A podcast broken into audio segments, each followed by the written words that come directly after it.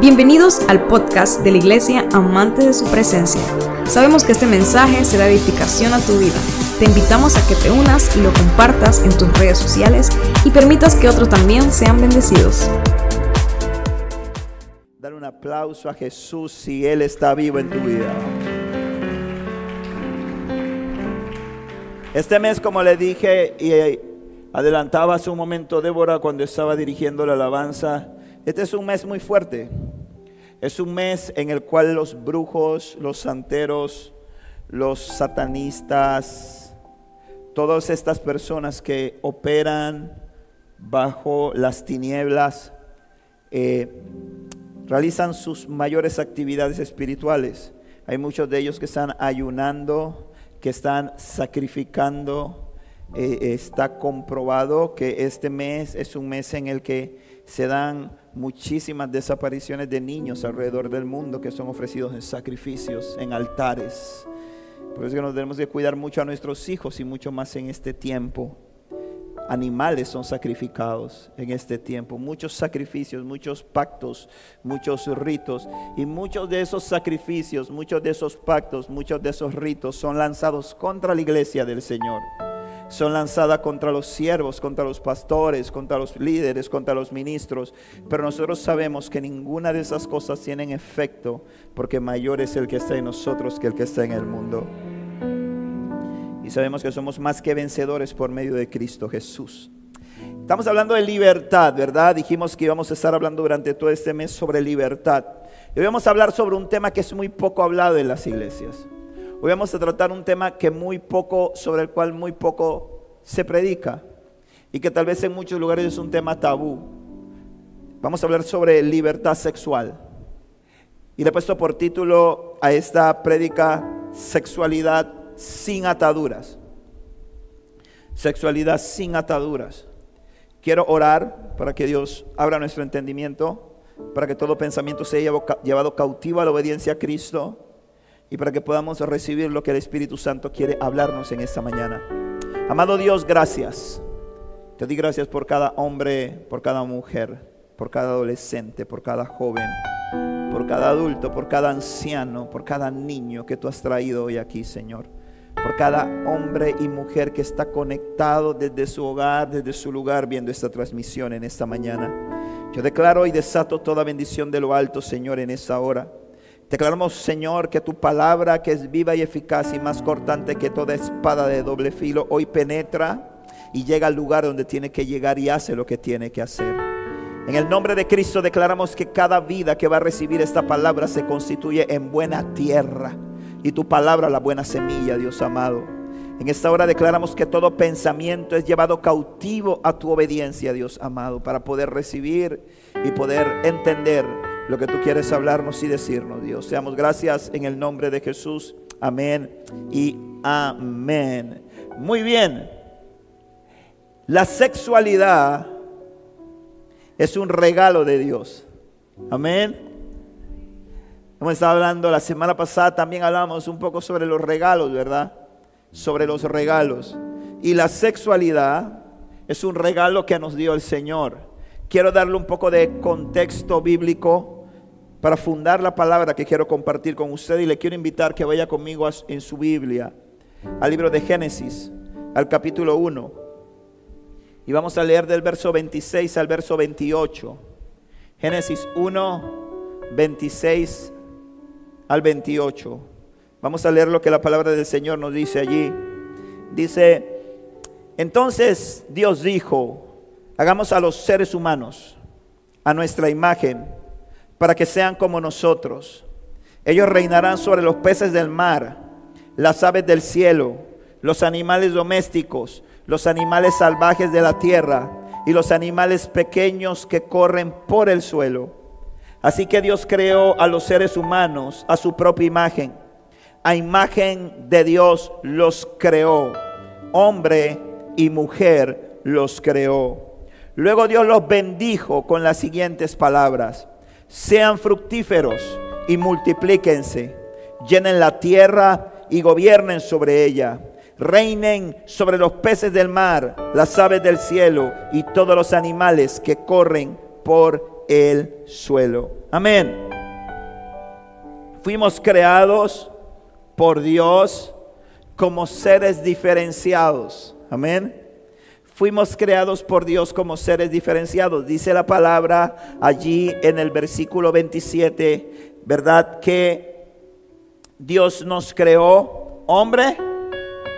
Nos creó hombre, hombre y mujer. Y en el versículo 30 de este mismo pasaje, dice la palabra que cuando el Señor terminó en el sexto día y repasó la creación, y repasó lo que había hecho en el día sexto, que fue el hombre y la mujer, dijo, y, vio Dios que era bueno en gran manera.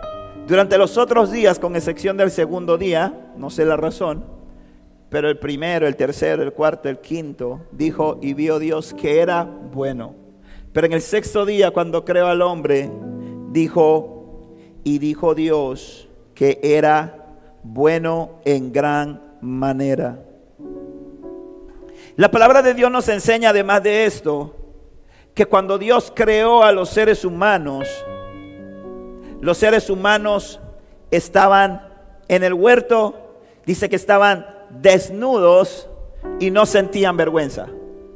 Quiero que vaya conmigo a Génesis capítulo 2 y vamos a leer ese pasaje.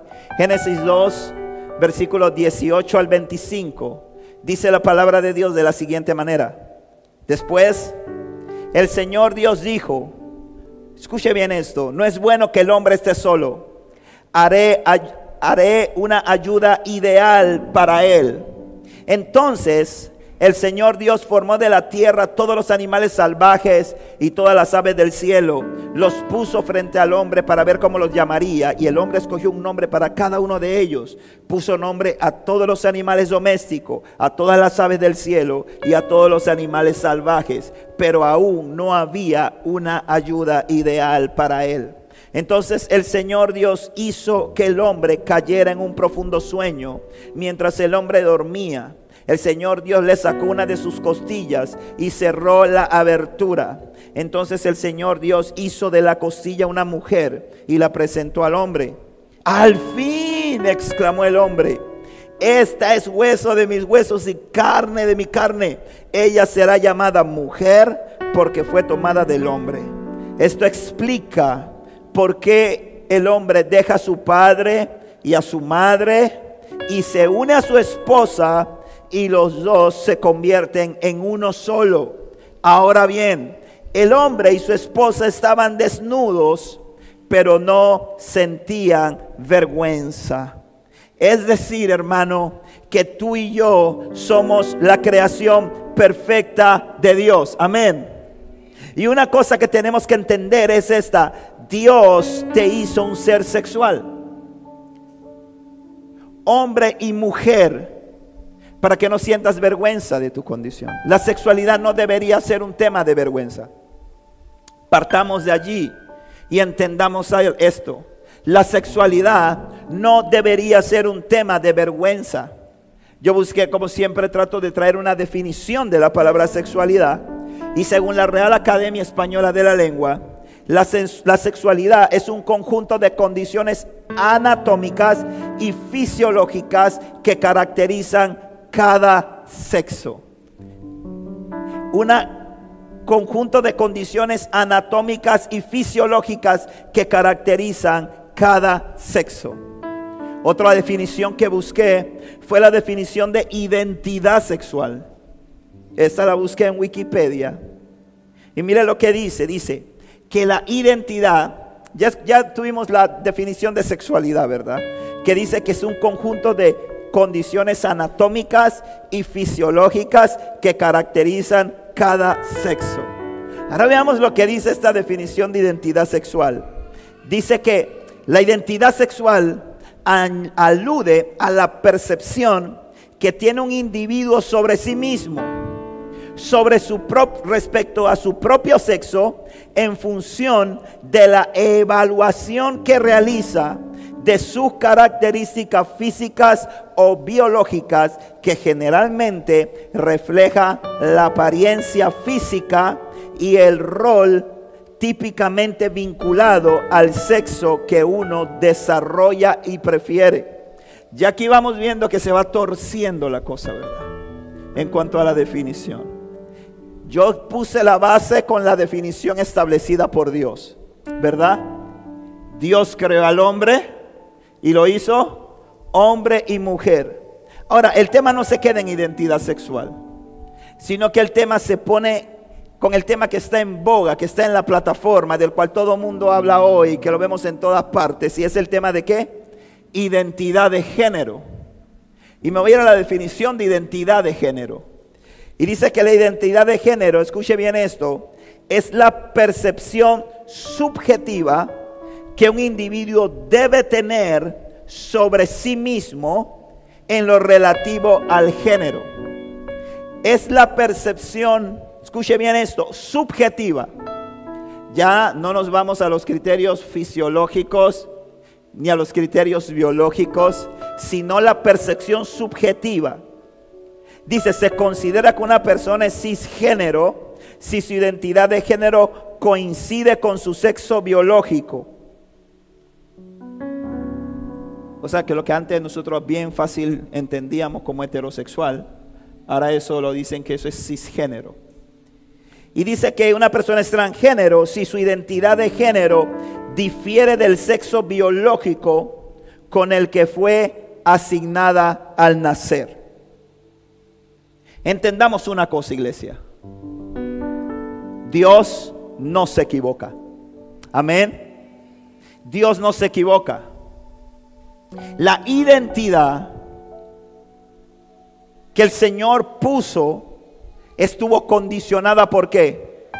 Por una palabra. Amén. Y la palabra dio vida a todo lo que existe. Todo lo que existe fue creado por qué? Por una palabra de la boca de Dios. Y dijo Dios, y fue hecho. Lo que vemos a nuestro alrededor fue creado por una palabra.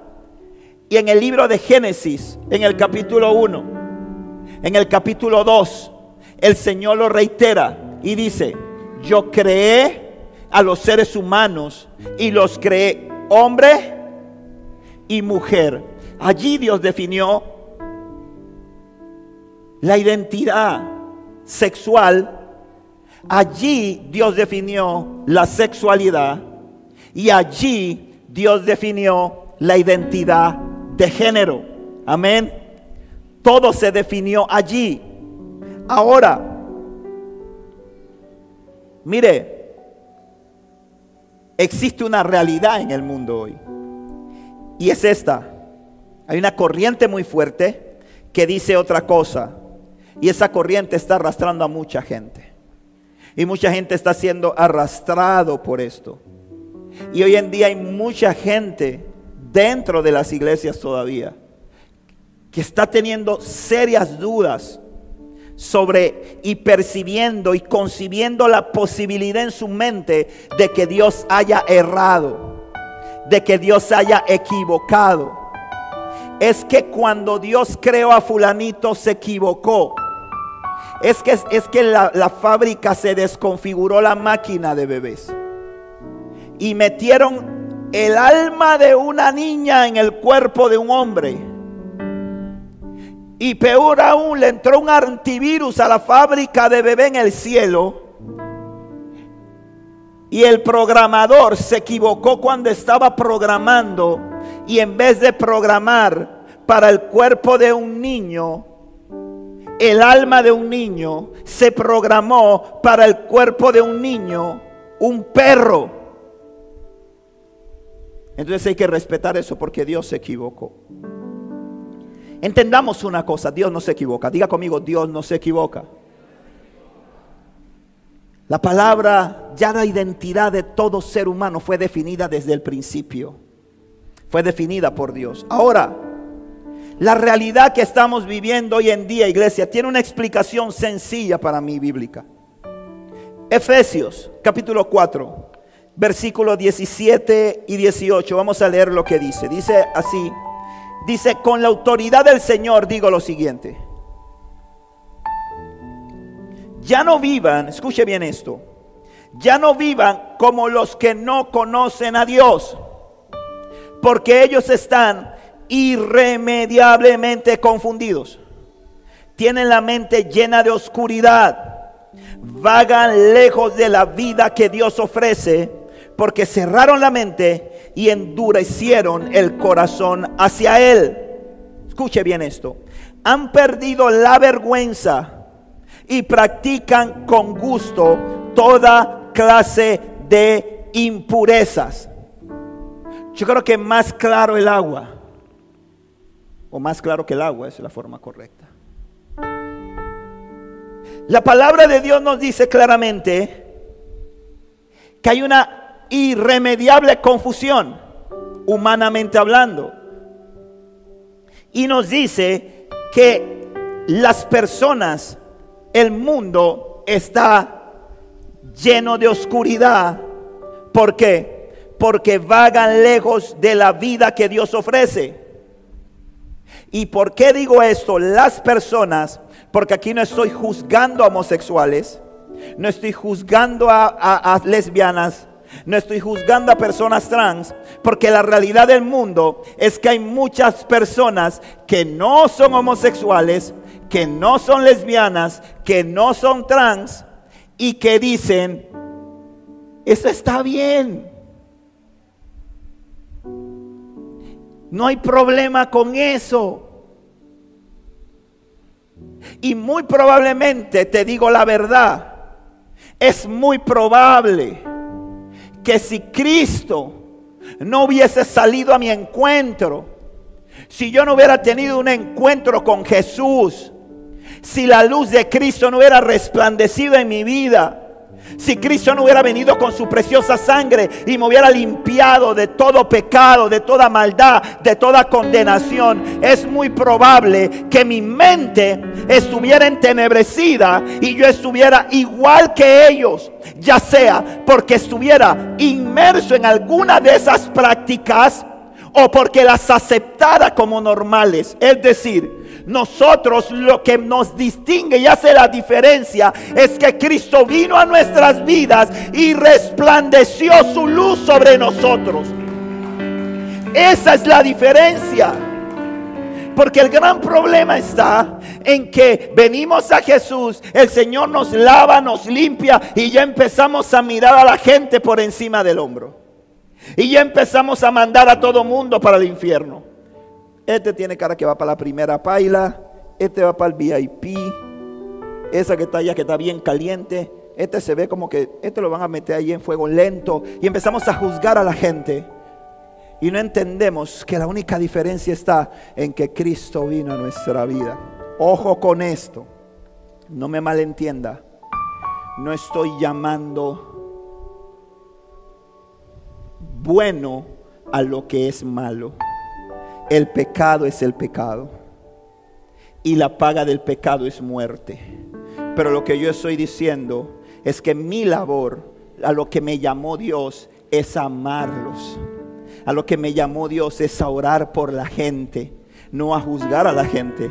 El Señor me llamó a que amar a la gente. De tal manera amó Dios al mundo que envió a su Hijo Jesucristo para que muriera por cada ser humano. Amén. Entonces yo quiero que nosotros entendamos algo y que pongamos en contexto esto. Y tenemos que entender una cosa, iglesia. Tenemos un enemigo común. El diablo, Satanás.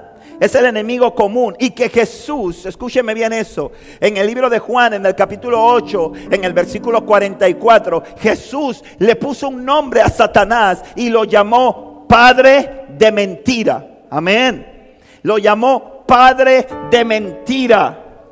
El, su plan, él tiene un plan de odio contra el género humano.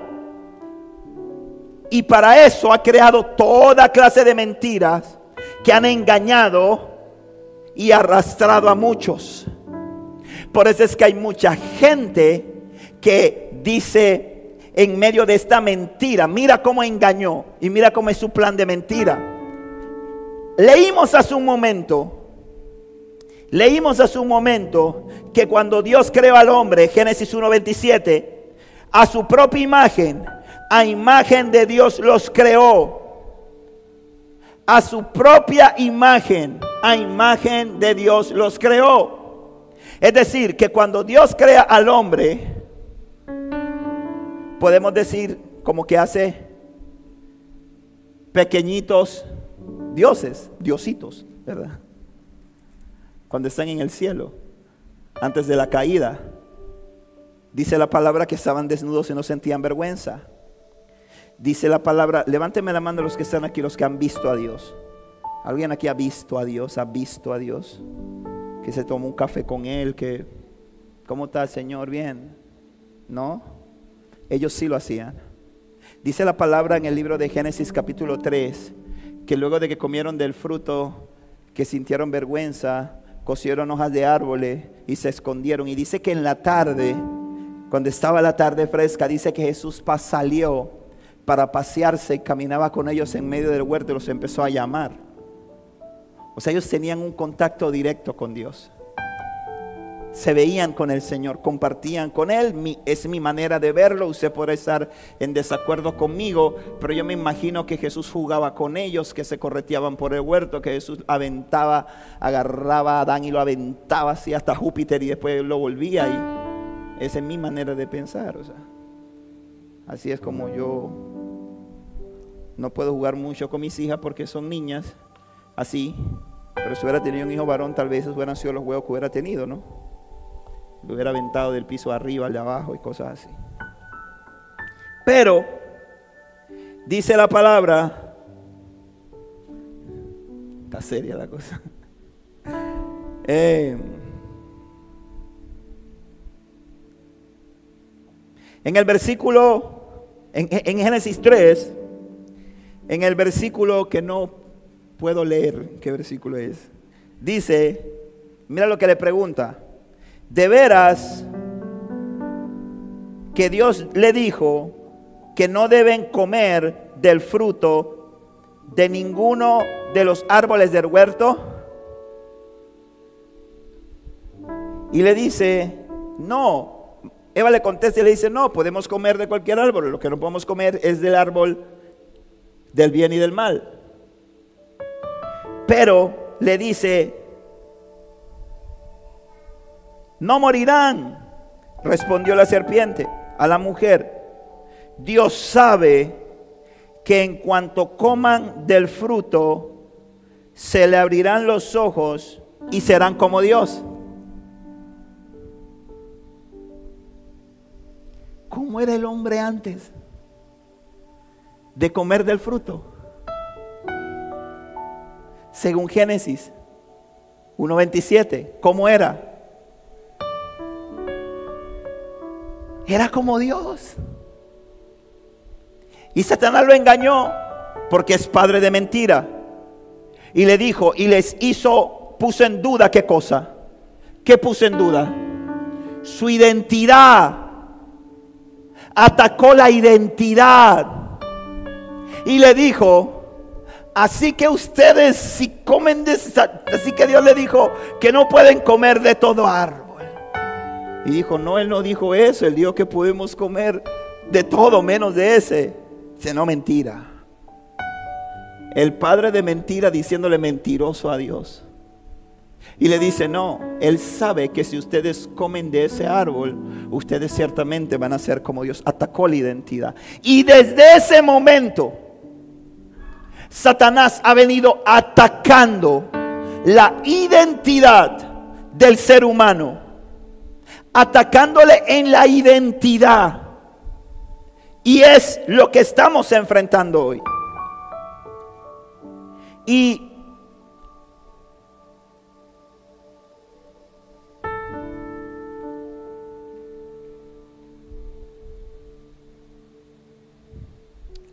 Nosotros tenemos que entender algo.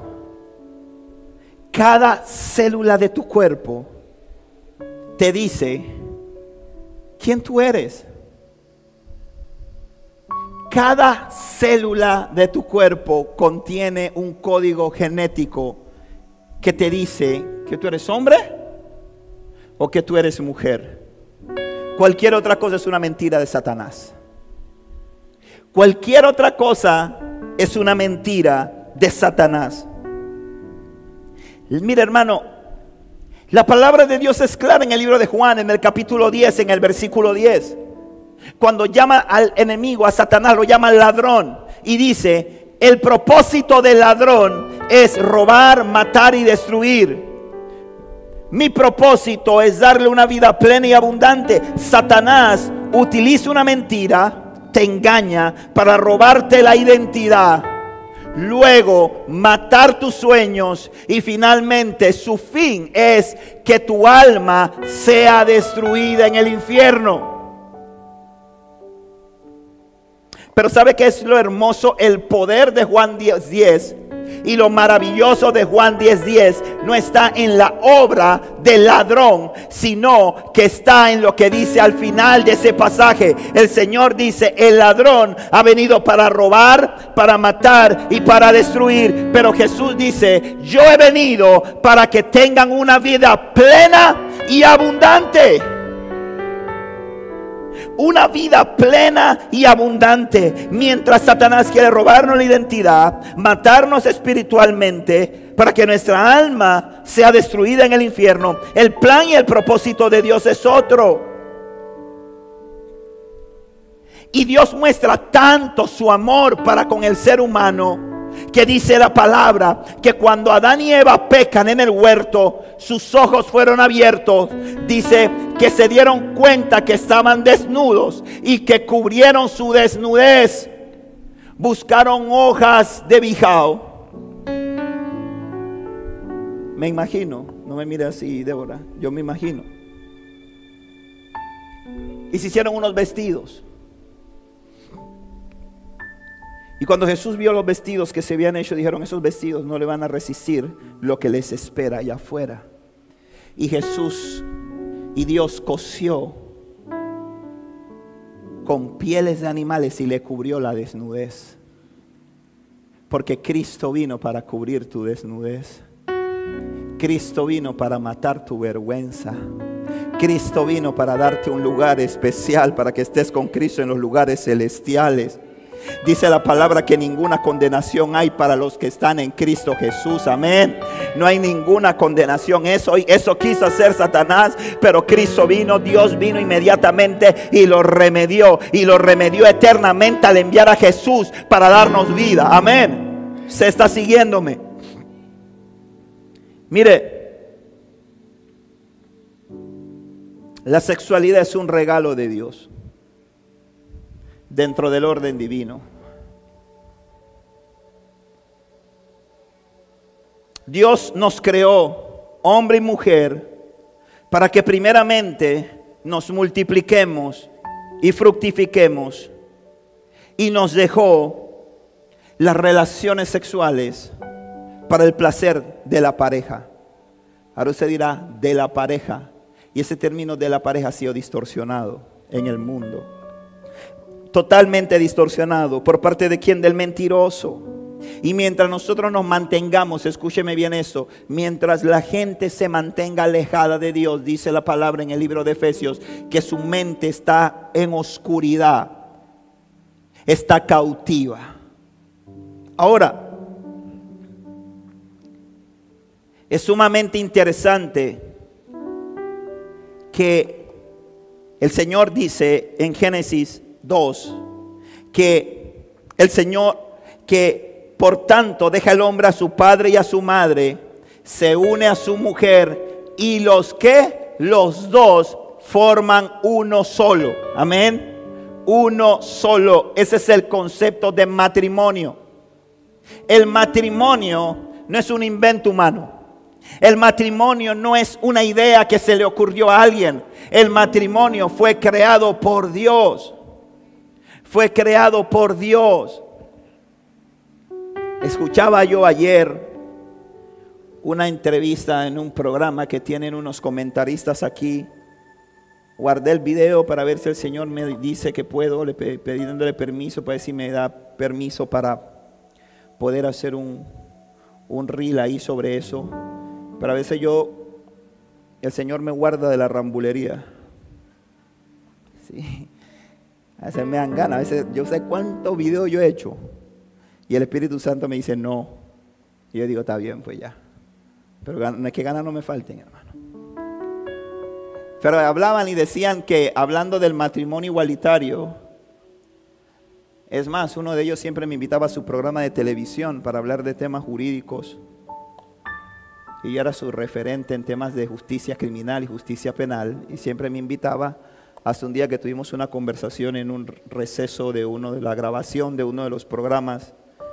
Y yo le planteaba mi posición muy clara y definida sobre el tema del matrimonio igualitario y después no me invitaron más. Nunca y ni me importa. Eh, y estaba viendo que él estaba diciendo que es hora de que hay que separar la moral y que hay que separar la, la moral y que hay que separar la política del tema del matrimonio entre personas de un mismo sexo, que eso es un contrato. Y decía uno de ellos, que es abogado y no muy bueno, y decía que el derecho romano decía que el matrimonio era para techo, cobijo y y decía yo, misericordia, Señor. Pero lo que voy es lo siguiente. La palabra de Dios enseña claramente algo, que cuando Dios crea a Adán y a Eva, espero que usted me esté siguiendo, cuando Dios crea a Adán y a Eva, le dijo, va a dejar el hombre a su padre y a su madre, se va a unir a su mujer y los dos van a ser uno, hablando del matrimonio, van a ser uno. Y dice en Génesis 4.1, luego de que Adán y Eva son sacados del huerto, están acá ya. Dice en Génesis 4.1, ahora bien, Adán tuvo relaciones sexuales con su esposa. ¿Con su qué? Con su esposa. Eva y ella quedó embarazada cuando dio a luz a Caín. Con la ayuda del Señor he tenido varón. Ahora, no quiero hablar ni del embarazo de Eva, ni del baby shower, ni nada de eso. A lo que quiero ir a lo siguiente. El término que se utiliza cuando se refiere, el término hebreo, el original, en ese pasaje, en ese texto, para la palabra relaciones sexuales, es la palabra yadá.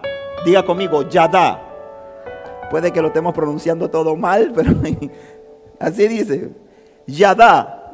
Esa palabra aparece más de mil veces en el Antiguo Testamento y no tiene nada que ver y no guarda relación ni con las partes íntimas de la mujer, ni con el erotismo, ni nada de eso, sino que la palabra yadá se define como conocer, tomar conciencia, revelarse, descubrirse, darse a conocer. Está hablándote de que la relación sexual es un acto de darse a conocer, es un acto de revelarse, es decir, darte a conocer a esa persona, entregarte a esa persona, intimidad. De eso nos está hablando este pasaje cuando dice que ellos se yada. Ahora, mire lo que dice, por ejemplo, otro pasaje donde se menciona la palabra Yadá, Salmo 25, 14. Dice, el Señor es amigo de los que le temen, a ellos les enseña su pacto. Dice, el Señor es que amigo de los que le temen, a ellos les yadá, la palabra enseña ahí, el original hebreo es yadá, su pacto. Y tenemos que entender algo. El tema de las relaciones sexuales y el tema de la intimidad ha sido un tema que Satanás lo ha tomado como todo lo bueno, como todo lo lindo, como todo lo maravilloso que hace Dios y lo ha manchado, lo ha ensuciado, lo ha convertido como algo oscuro, lo ha convertido como algo eh, eh, que no nos gusta a la gente le gusta, pero no le gusta hablarlo. Hay gente que está tal vez escuchando esta predica y dice, ¿cómo el pastor va a estar predicando de eso? Oye, eso no se predica desde el altar. Hay niños que están escuchando. Hermano, le voy a decir la verdad. Usted le da el celular a su hijo y usted ni está viendo lo que está viendo. Así que usted no, no crea que su hijo está viendo. Su hijo sabe cuidado que más que usted. Y lo sabe mal. Así que dejen cuento ese hermano. Y usted me perdona, usted después termina, yo siento que el pastor es carnal con esta prédica que dio, pero yo soy dirigido por el Espíritu Santo. Y lo que quiero hacer en la iglesia es romper paradigmas y que la iglesia pueda alinearse al propósito de Dios y al plan de Dios. El problema es que si no hablamos de esto, si yo que soy el pastor de esta iglesia no hablo de esto con el fundamento bíblico, entonces ¿cómo la gente va a saber? Mira hermano, las relaciones sexuales no deben ser objeto de vergüenza cuando están dentro del orden de Dios. No deben serlo porque fue un regalo de parte de Dios para los seres humanos. Nosotros no somos como los animales. La mujer no entra en celo y tiene relaciones cuando está en celo simplemente para procrear. Y luego de eso, nada, no. Hay una gran diferencia. Hay una gran diferencia. Las relaciones sexuales entre el hombre y la mujer son un objeto, son un regalo que nos dio Dios. ¿Para qué? Para que el hombre y la mujer se conozcan. Para que el hombre y la mujer lleguen a esa intimidad, lleguen a ese amalgamiento. Me explico. Lleguen, la, que se cohesionen como uno solo. Y eso es bueno. Por eso es que en las relaciones sexuales hay placer. Por eso es que hay placer. Porque es un regalo que nos dio Dios. Y por eso es que usted no solamente tiene relaciones sexuales. Bueno, Damiana, ya tuvimos a Daniela, está bien, pues ¿y ahora qué vamos a hacer? Bueno, vamos a ponernos de acuerdo, pues. 23 de febrero tenemos a Camila ya listo para adelante. No, no, Señor, Señor me guarde. Cristo. No, no, no, no, nada de eso. No, Señor. Mira, hermano, cualquier regalo de parte de Dios, Satanás va a procurar destruirlo. Mira lo que pasa en Génesis 6. Génesis 4, escuche esto, estamos en Génesis 4, Adán y Eva tienen relaciones, tienen a su hijo, dentro del matrimonio nace Caín. Tienen a su hijo, dentro del matrimonio nace Abel. Tienen a su hijo dentro del matrimonio, nace Seth. Vámonos dos capítulos más adelante, capítulo 6. Mira hermano, cuando el hombre cae en la naturaleza y se aleja de Dios, empieza a tomar. Mire lo que pasa, Génesis 6, 6. Entonces el Señor, no, Génesis 6, del 1 al 3, perdón. Luego los seres humanos comenzaron a multiplicarse sobre la tierra y nacieron hijas. Los hijos de Dios vieron las hermosas mujeres y tomaron como esposas a todas las que quisieron. Yo no sé cómo hacían, hermano. Yo le doy gracias a Dios por la mía. Pero yo no, yo puedo tener una, hermano. Ellos tenían todas las que quisieron. Dice, eh, mira lo que pasa. Los hijos de Dios, dice, tomaron todas las que quisieron. Entonces el Señor dijo, mi espíritu no tolerará a los humanos durante mucho tiempo, porque solo son carne mortal. En el futuro, la duración de la vida no pasará de 120 años. Ojo, antes de esto, la gente vivía, ¿sabe cuántos años vivió Matusalén? ¿Alguien lo conoce? ¿No lo han visto por ahí? 969 años vivió Matusalén. Matusalén, ese era un señor, no una señora. Matusalén, 969 años vivió. Mire esto.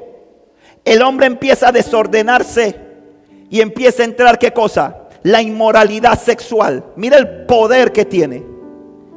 Mire el poder que tiene esto en la vida y lo serio que Dios toma este tema.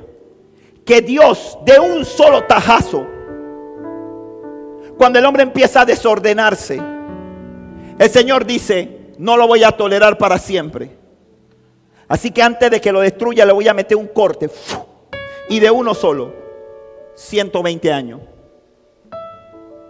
800 mínimo.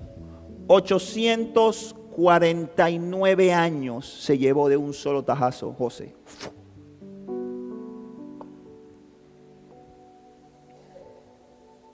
Y eso,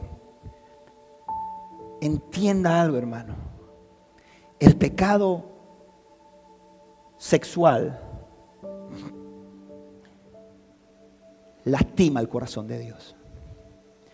Ahí mismo en el capítulo 6 de Génesis, en el versículo 6, mire, Génesis 6, 6 dice, entonces el Señor lamentó haber creado al ser humano y haberlo puesto sobre la tierra. Pero eso no es lo que a mí me golpea, lo que a mí me golpea es esto. Se le partió el corazón. Wow. Fuerte. Entendamos algo.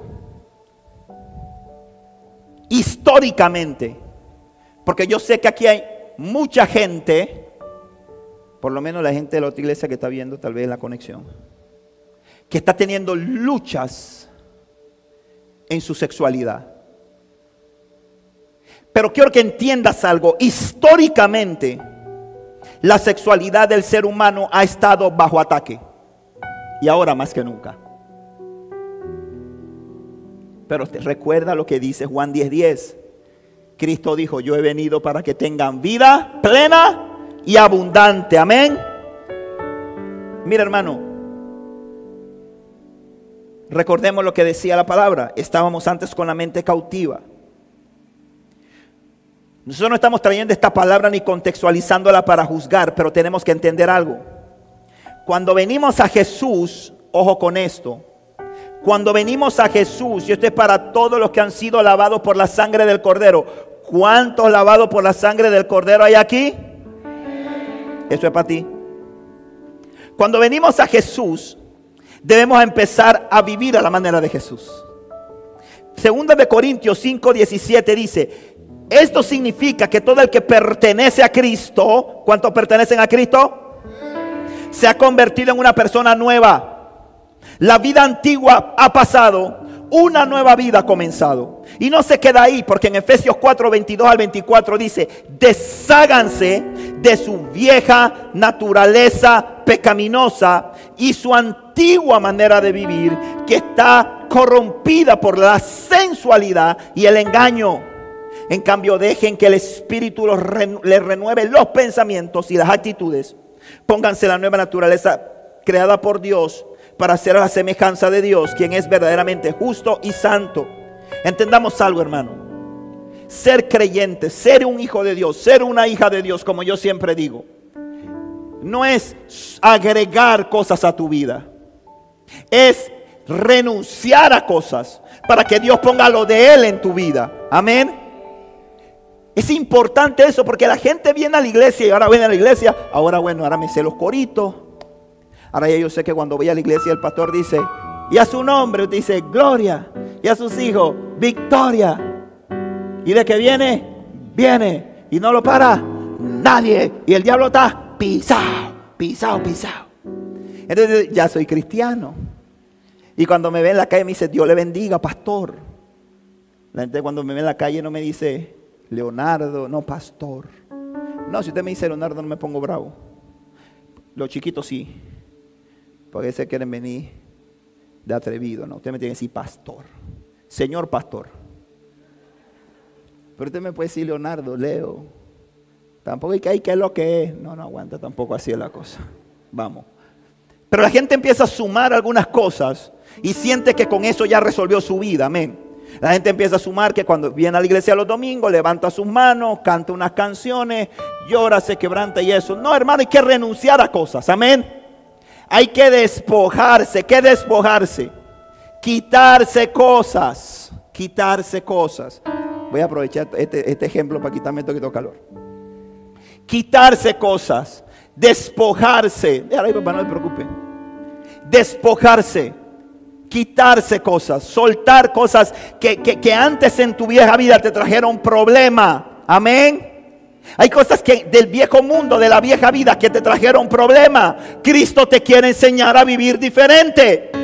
Hay gente que viene a Cristo, le entrega su corazón a Jesús y no sienten que están, que despegan, no sienten que despegan, no sienten que están gozosos, no sienten que están felices. ¿Por qué? Porque estás cargando es más peso.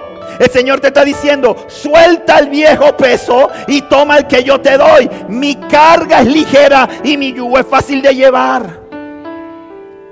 Entonces, hermano, tenemos que renunciar a cosas, tenemos que cambiar cosas. Una de las más poderosas armas que el, enemigo utiliza para mantener a los hijos de Dios. Escúchame bien esto. A los hijos de Dios. No estoy hablando de los que están allá afuera.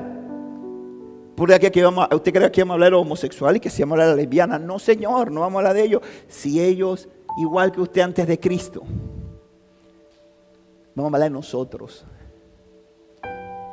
Y una de las cosas que más mantiene esclavizado hoy por hoy a la iglesia, a gente lavada por la sangre del Cordero de Dios, es la inmoralidad sexual. Es la inmoralidad sexual. Dice la palabra en primera de Tesalonicenses 4 del 3 al 8. Escuche bien esto. La voluntad de Dios es que sean santos. ¿Cuál es la voluntad de Dios? Que seamos santos. Entonces, aléjense de todo pecado sexual. Mire cómo empieza la cosa, ¿verdad? Mire cómo empieza el asunto. Dice, la voluntad de Dios es que seamos santos. Entonces, aléjense de todo pecado sexual. Punto. Como resultado, escuche esto hermano, como resultado, cada uno controlará su propio cuerpo y vivirá en santidad y honor. Mira el poder que tiene la inmoralidad sexual. Escúchame. Escucha lo profundo de lo que está diciendo el Señor en su palabra. Dice, como resultado cada uno controlará su propio cuerpo y vivirá en santidad y honor, no en pasiones sensuales como viven los paganos que no conocen a Dios ni sus caminos. Por eso es que el Señor dice, no me lo estés jugando a ellos. No lo estés mirando ahí y diciendo, pero si yo me comparo con fulanito de tal, yo estoy cool. No, no invente. No los meta a ellos en el paquete. Porque ellos, el Señor dice, ellos todavía no han tenido una revelación de mi nombre, de mi verdad, pero tú sí la tuviste. Entonces dice, nunca hagan daño ni engañen a otro creyente en este asunto, teniendo relaciones sexuales con su esposa porque el Señor toma venganza de todos esos pecados como ya les hemos advertido solemnemente. Dios nos ha llamado a vivir vidas santas, no impuras. Por lo tanto, el que se niega a vivir de acuerdo con estas reglas, no desobedece enseñanzas humanas, sino que, mira qué fuerte hermano, sino que rechaza a Dios, quien les da el Espíritu Santo. Wow, wow hermano. Wow, este es un tema de los que no se hablan. Este es un tema de los que muchas veces no nos atrevemos a predicar, a compartir. Y son tan poderosos. ¿Sabe? Y hay un problema, hermano. El gran problema de hoy en día, hermano, ¿sabe cuál es? Es que vivimos en una sociedad altamente sexualizada. En el que la inmoralidad sexual ha sido normalizada. Yo había puesto prácticamente normalizada, pero la voy a borrar esa parte no ha sido prácticamente, ha sido normalizada. Hemos llegado al punto que nos encontramos a maestros en las escuelas, a los ministerios de educación, que en un país son los encargados de normar las, las instrucciones educativas para los alumnos. Nos encontramos a maestros en la escuela en la que existen nuestros hijos, enseñando a niños, a niñas, adolescentes que la masturbación es normal. Que es parte del proceso de descubrimiento. ¿Descubrimiento de qué? ¿Descubrimiento de qué? ¿Qué descubre un niño a los siete años? Que al estimularse sus genitales experimenta placer. ¿Para qué? ¿Para qué quiere eso? Si el Señor ha enseñado en su palabra que el hombre dejará a su padre y a su madre, se unirá, se casará. Y cuando se casa entonces, entra en intimidad.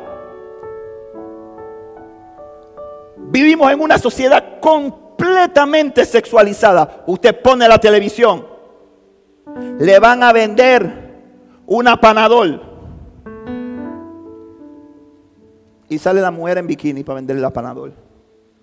¿Qué tiene que ver? Le quiere que usted lo vea normal, pero no es normal porque usted sabe que no es normal, porque esa imagen se le metió en la mente.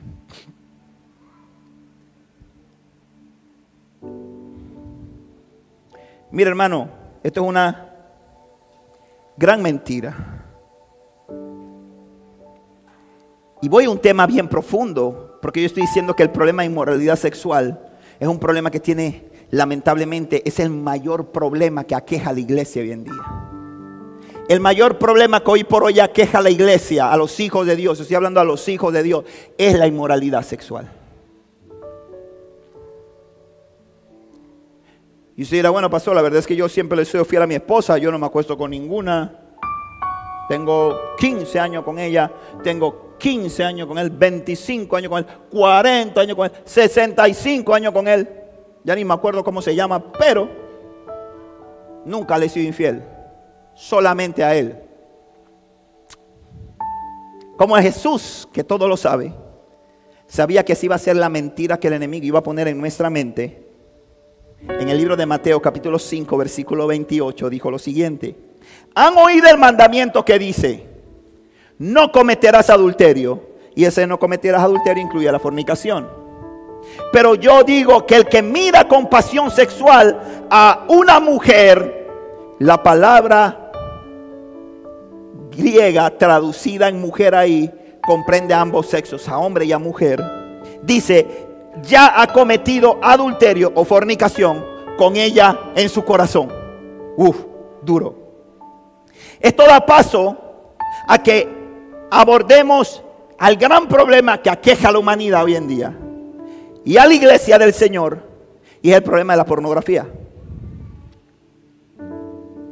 Porque hay gente que dice, no, pastor, yo, mi esposa, yo voy para el matrimonio virgen, le doy la gloria a Dios por eso. Yo voy a conocer a mi esposa en el altar, después del altar. Pero el Señor Jesús estableció un estándar y dijo, cuídate y dijo, cuídate, cuídate. Porque cuando el enemigo abre puertas, cuando el enemigo se mete en tu mente, cuando el enemigo se mete ahí, te sientes culpable. Cuando vas delante de la presencia del Señor, no puedes estar delante de la presencia del Señor porque te avergüenzas. Te escondes de la presencia del Señor. ¿Sabes por qué? Porque cuando uno peca, uno se esconde. Lo que hizo Adán y Eva cuando pecaron, que fue correr donde el Señor y postrarse, decirle, Señor, la embarramos, tú no dijiste que no, tú no dijiste que no lo hiciéramos, tú lo dijiste que no lo hiciéramos. Sabían coser, no sabían coser. Tenían máquina de coser, no tenían máquina de coser. Habían cogido un curso en la Singer, no habían cogido un curso en la Singer. Pero ¿qué fue lo primero que hicieron? Fueron a hacerse un vestido. Se escondieron. Y ese es el problema. Cuando el pecado está en nosotros, nos escondemos. Ya no oras porque dices, ¿cómo me voy a presentar a Dios después de haber visto esto?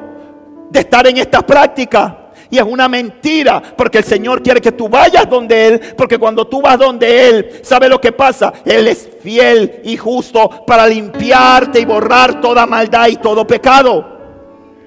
Pero tú no llegas porque no te sientes digno y la inmoralidad sexual. Porque a veces decimos, no, yo no, yo no le soy infiel a mi esposa. Las relaciones sexuales no implican solamente la penetración como creemos. Y la pornografía, el problema con la pornografía hoy en día es que cambió con el paso del tiempo. Yo recuerdo cuando era un muchachito. No había internet sepa que más o menos vaya tirando edad, para los que no saben cuántos años tengo. No había internet.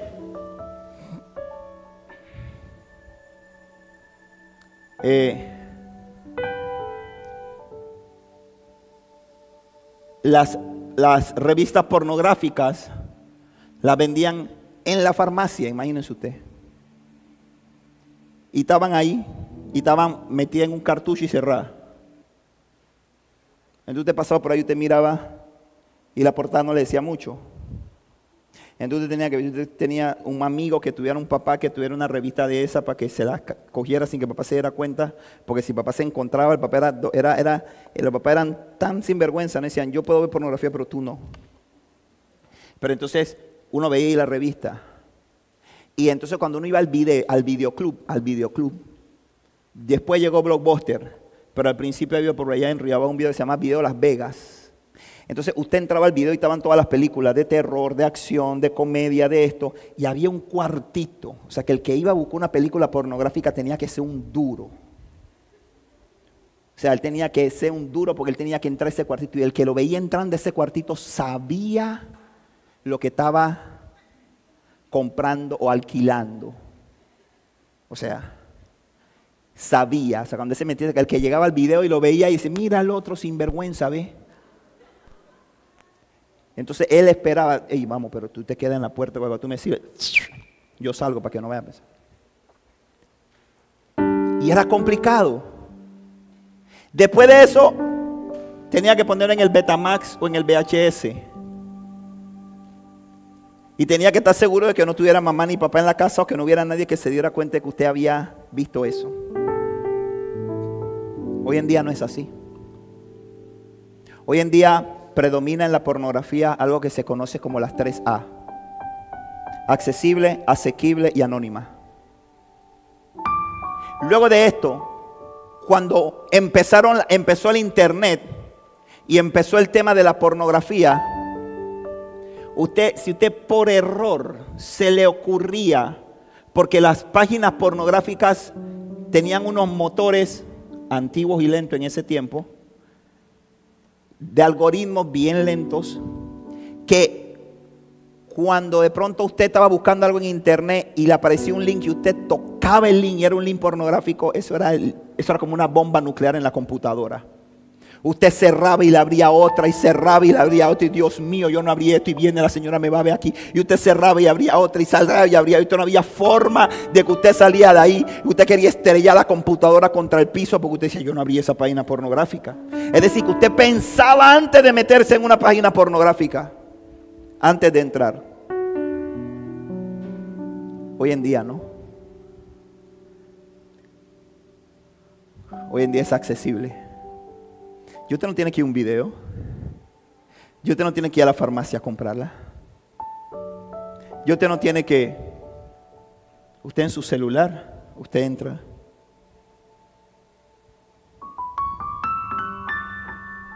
Y usted la busca. Y usted está sentado al frente hablando con alguien ahí. A mí me ha pasado. Yo he estado con gente sentada conversando ellos han estado conmigo, sí, como te estaba diciendo, sí, ajá, sí, sí, pastor, sí. Y se les olvida que atrás de ellos tienen un espejo, un vidrio. Y yo estoy viendo todo lo que están pasando. Están hablando conmigo y están viendo pornografía.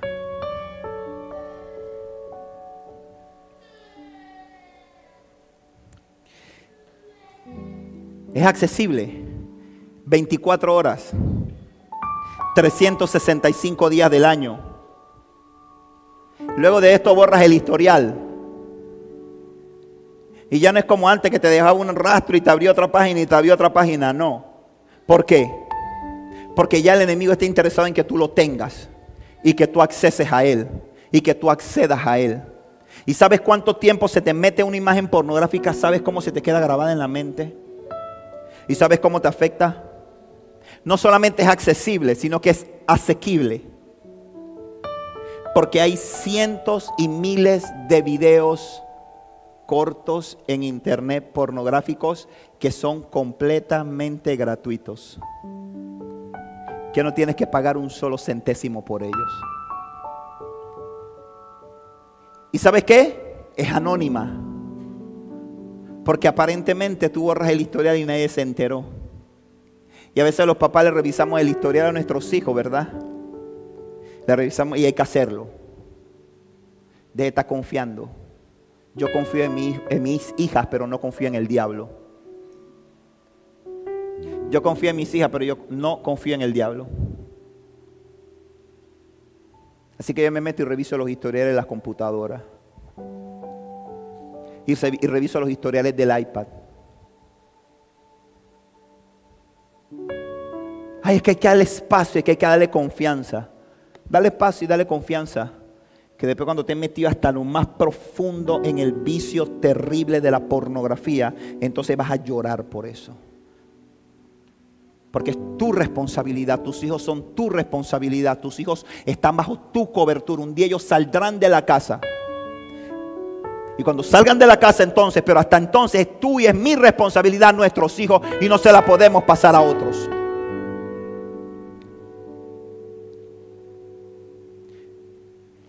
La pornografía lleva a la gente a otra cosa. Y, ah, y entonces aquí la gente jura que el tema de pornografía es un tema de hombre. No es un tema de hombre, dejó de ser un tema de hombre hace mucho tiempo. Hay cantidad de mujeres atadas a la pornografía.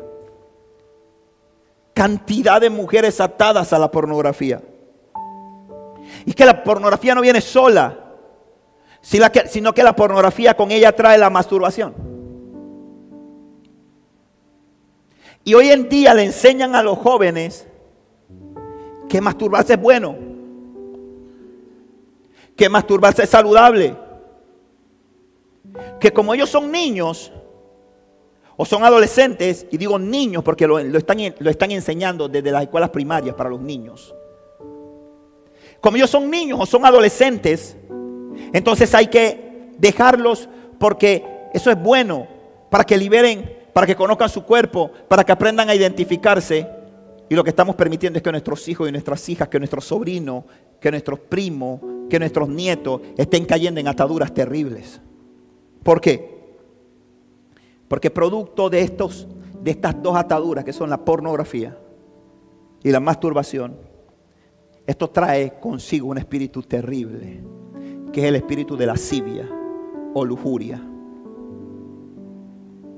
La lujuria o lascivia se define como el deseo excesivo e incontrolado por el placer sexual.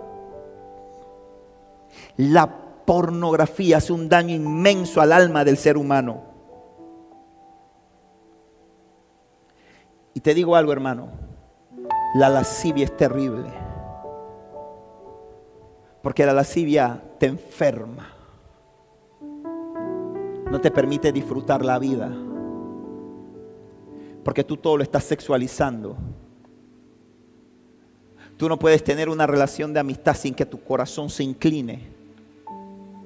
Tú no puedes estar viendo una compañera de trabajo o una hermana de la iglesia, alguien sin que, sin que tus ojos, tu imaginación no la esté viendo sin ropa o la esté viendo en ropa interior. Tú no puedes ver una hermana de la iglesia caminando con un jeans, con un pantalón, sin que tú no, eh, eh, en vez de ver solamente que está vestida, le veas las curvas. Hermano, si tú estás pasando por eso, hermana, si tú, porque este de hombres y mujeres, si tú estás pasando por eso, yo no estoy aquí para juzgarte ni para decirte que eres una pecadora y que te vas para el infierno. Estoy aquí para decirte, necesitas ayuda y Cristo tiene ayuda para ti. Eso no es normal, escúchame bien, eso no es normal. Eso no es de Dios, eso no es de machos, eso no es de hombres. Eso no proviene de Dios, entiéndeme, eso no es el diseño de Dios para tu vida. El diseño de Dios para tu vida es que tú puedas ver a una mujer y tú la puedas ver y de pronto puedes decir, oye, está elegante, pero que no vaya más allá eso. No es que vaya más allá eso, que tu deseo esté hacia tu esposa y el deseo de tu esposa esté hacia el tuyo. Esa es la voluntad de Dios, esa es la voluntad del Padre. Y esta atadura se convierte en una adicción. Hay gente adicta a la pornografía. En todas sus formas. Porque está en imágenes, está en videos, está en música. Hay música con un contenido pornográfico. Basura para los oídos basura. Yo he estado en centros comerciales, he estado en tiendas, en, le doy gloria a Dios. Por eso le digo a la gente, ore por sus vecinos. Cuando usted va a comprar una casa, cuando usted la prueba en el préstamo, empiece a orar. Señor, mándame buenos vecinos. Ore por eso y eso tiene resultado, hermano. Tiene resultados. Yo le doy gloria a Dios porque yo no tengo ni a la derecha, ni a la izquierda, ni adelante, ni atrás. Esa gente que te pone y que tú tienes que contaminarte con su música todos los días. Ore cuando usted se va a mudar para que el Señor le ponga. Y tal vez algunos de ustedes viven en una casa donde son los únicos cristianos y tienen que estar escuchando todo el día la basura. Y cuando hay una atadura, como cuando hay una adicción, no puedes salir de allí, escúchame bien, a menos que reconozcas que estás atado. Amén. A menos que reconozcas que estás atado. Porque el gran problema que hay en la iglesia, ¿sabe cuál es? Que todo mundo en la iglesia quiere poner su cara de santo. Y la gente en la iglesia no quiere ir a buscar ayuda. Ay, porque ¿qué va a pensar el pastor? Ay, ¿qué va a pensar? Es que yo le tengo bastante confianza al hermano Adán y a mí me parece un buen hombre. Y, hablamos de todo, hablamos de fútbol, hablamos de que no he podido pagar esto, hablamos, ay, pero yo no le quiero contar a él que yo, que, yo estoy atado a la pornografía porque se va a dañar el testimonio que tiene Adán de mí. ¿Qué va a pensar Adán de mí desde en ese momento? Ya no va a querer ni que saluda a Lime porque va a decir que cuando yo miro a Lime la estoy lujuriando y yo no va a querer. Y vivimos bajo esa tontería y no entendemos, no entendemos que por estar con una, guardando silencio y no confesar el pecado, simple y sencillamente estamos poniendo en riesgo de condenación nuestra alma. Amén, iglesia. Yo te estoy hablando de vida o muerte, te estoy hablando de eternidad o salvación. Y no solamente te estoy hablando de la eternidad tuya, sino que te estoy hablando de la eternidad de un pocotón de gente que si tú te sanas puedes ayudar a salir de lo mismo. Dice la palabra en Santiago 5, 16. Confiese los confiésense los pecados unos a otros. Esta es una palabra que el Señor me ha traído en estos tiempos. Y me ha, me ha traído nuevamente y me ha dicho, es necesaria la confesión de pecado. Es necesario. Eso se ha erradicado. Se ha erradicado esa palabra como que la, la, descontinuaron de la iglesia. Es necesaria la confesión de pecado. ¿Pero para qué? Para que oren por ti. No, mire hermano, te voy a decir la verdad. Y que, ay, sí, mi comadre, voy a contarle a mi comadre que yo estoy viendo pornografía. Hermano, te voy a decir, si esa comadre es una carnal, te va a decir, ay mami, mándame el link ese que yo también quiero ver. O sea, si tú vas a confesar tu pecado, confiesa tu pecado a alguien que va a orar por ti. Porque la palabra dice, para que sean sanados, dice, y oren los unos por los otros para que sean sanados para que sean sanados. Hay veces que tú estás librando la batalla, estás con una lucha y te atreves a confesarle. Y le dice, ay Miguelito, tú sabes hermano que no sé, mira, en estos días me mandaron una imagen, la vi en el celular y he quedado con eso y ahora estoy atado. Y Miguelito te dice, hermano, yo estoy en la misma, vamos a orar el uno por el otro. Y dice, para que oren los unos por los otros y sean sanados. ¿Por qué? Porque la inmoralidad sexual enferma el alma. Y no solamente enferma el alma, enferma el cuerpo. Mira hermano, el deseo que siente una esposa por un esposo, pues quiero hacer una clara distinción aquí, perdone que me demore, pero como yo no siempre le predico eso, así que téngame paciencia. Ya voy a terminar en un ratito, no le voy a decir que ya, porque me quedan como unos 10, 15 minutos. Y no se puede ir nadie. Escúcheme. Hay veces, hermano, que nosotros pensamos y decimos, y quiero que tengamos claro algo, esposos que están aquí. Levánteme la mano a los esposos y las esposas que están aquí, por favor. Este es para ustedes. El deseo que usted siente por su esposa, el deseo que usted siente por su esposo no es lascivia. Ese deseo está dentro del orden de Dios. Y a veces cometemos el error de decir, oh mami, te estoy lujuriando. Señor, reprenda al diablo. La lujuria es un la lujuria es una atadura, la lascivia es un espíritu inmundo. Eso no proviene de Dios. Amén. Y está bien que usted desea a su esposa. El problema está que usted no la desee. Ay, no, pastor, mire que ya nosotros nada. Uh, que ya nosotros tenemos ya para esta edad que tenemos nosotros, no, hermano, nada de eso. Yo siempre he dicho, mi mi esposa tiene que estar viejita. Viejita. Yo creo que cuando yo, porque yo espero que el Señor, si no ha venido, si no ha venido el Señor, yo espero morirme viejo, pues. Y cuando esté viejita, tiene que tener, y me pasa al lado, tiene que tener, pasar lejos de mí. Porque si pasa cerca de mi mano, aunque esté viejita, así quiero estar yo. Porque eso me lo puso Dios, eso es un regalo de Dios. Amén. Y los regalos se valoran. Y yo quiero desear a mi esposa hasta los últimos días de su vida. La quiero desear. La quiero desear. Porque ese es el orden de Dios. El orden de Dios. El orden sano de Dios es ese. El orden sano de Dios es ese. Dice la palabra que Adán, eh, eh, Adán no, Abraham tenía 99 años. Y Eva tenía 90. Sara, ya estoy como el otro, ¿verdad? ¿Cuántos animales metió Noé? ¿Cuántos animales metió Moisés en el arca? Sara tenía 90. Y Adán le dijo a Sara, a Abraham, le dijo a Sara, Sara, entonces, tú sabes lo que dio el Señor, hermana. Hay una promesa de Dios y tenemos que trabajar sobre esa promesa. Mira, sea Dios veras y todo hombre mentiroso. Si Dios dijo, Dios lo hará, Sara. Yo me imagino a Adán, Abraham sacando todo el repertorio bíblico, toda la profecía, ¿no? Para convencerla. O sea, 99 años. 100 años tenía Adán. Y tuvo un hijo. ¿Quién? Abraham. Abraham. Abraham. Abraham. 100 años. Ya estoy como que Goku, el único que se fue fue Goku, dice Goku. 100 años tenía. Y después de eso Dios le dio más hijos. ¿Por qué? ¿Por qué? Porque la sexualidad es un regalo de Dios. La sexualidad bien entendida. Y nosotros tenemos que romper con eso. Tenemos que enseñar a nuestros hijos, los adolescentes que están aquí, los jóvenes que están aquí, los que no se han casado que están aquí. Déjame decirte, Cristo te quiere hacer libre de cualquier atadura sexual. Yo sé que no es fácil. Yo sé que no es sencillo. Yo mismo me tengo que cuidar. Yo me metí preparando esta prédica. Preparando esta prédica estaba investigando. Y me metí en el portal de Wikipedia y puse una palabra que no es obscena, porque no voy a decir qué palabra para que nadie vaya y la busque. Y las imágenes que sacaba Wikipedia como ilustrativas, como ilustrativas, eran imágenes pornográficas. Y tuve que decirle, Señor, limpia mi mente. Para que tengas una idea del mundo en que estamos viviendo, hermano. Y dice la palabra que cree que está firme, mire que no caiga. Hoy más que nunca tenemos que cuidar nuestra salvación.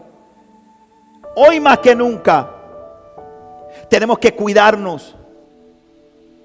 Cuando tu esposo, esposa, estás o has expuesto a tu esposo, has expuesto a tu esposa a pornografía para, bueno, vamos a, vamos a ver porque queremos darle un, queremos darle un toque nuevo al matrimonio, queremos mantenerle un fuego al matrimonio, queremos algo diferente. Te voy a decir algo. La palabra de Dios enseña en el libro de Juan, capítulo 14, versículo 26, que el Espíritu Santo nos enseña todas las cosas. Todas las cosas. Toda, y eso, va, eso incluye la vida íntima. Tú no necesitas pornografía, hermano, para que tu vida íntima sea, para que tú puedas tener eso. Tú no necesitas eso. Suficiente con el Espíritu Santo que está en tu vida.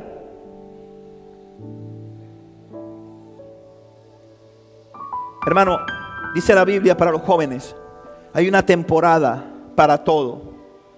Un tiempo para cada actividad bajo el cielo.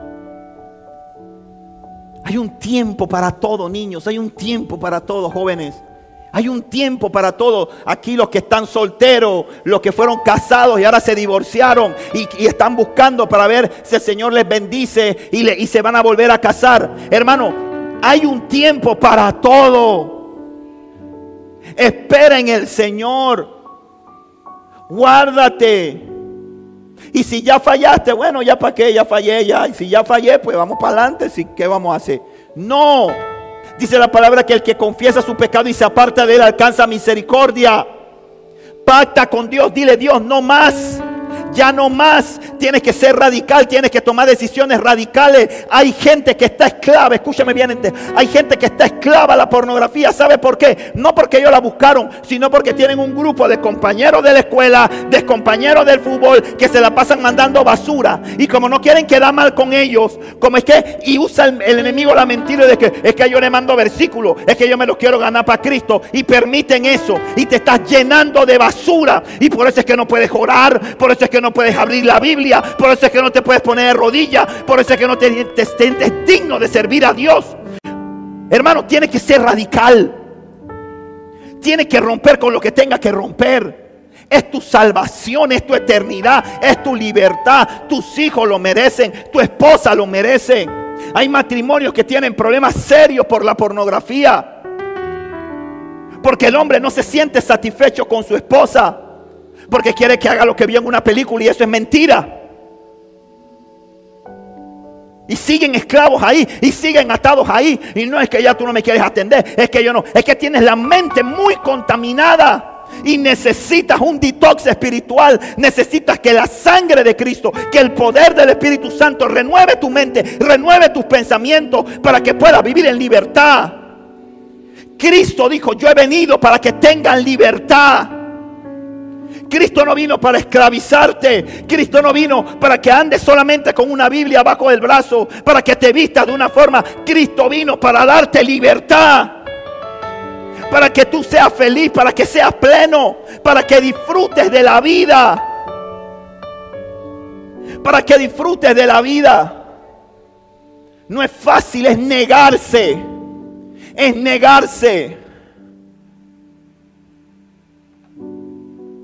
Yo soy el pastor de esa iglesia y he sido tentado a revisar material pornográfico.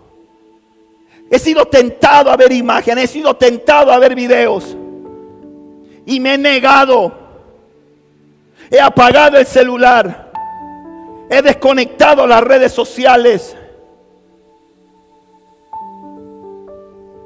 Porque entiendo la responsabilidad y usted dirá, claro, porque usted es el pastor.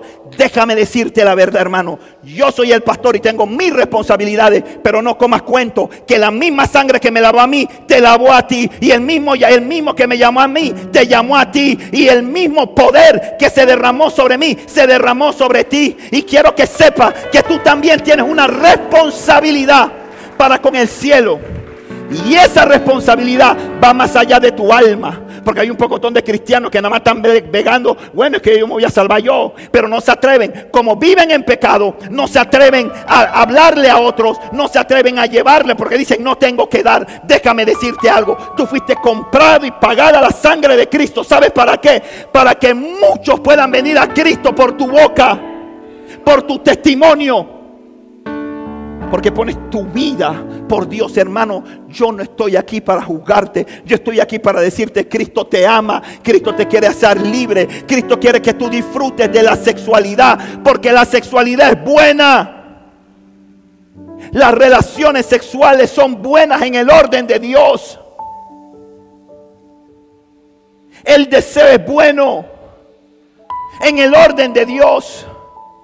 Pero tenemos que entender y reconocer que tenemos una atadura y que tenemos que romper con eso para venir a la libertad en Cristo.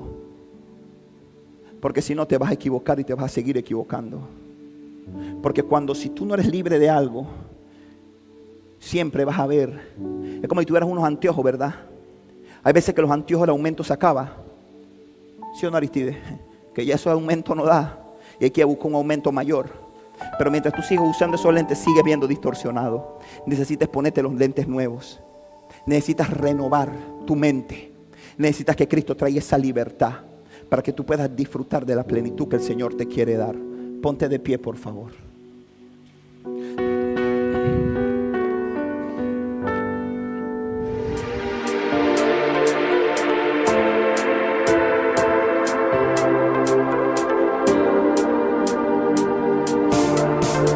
Esperamos que este mensaje haya sido de edificación a tu vida. Recuerda, suscríbete y síguenos.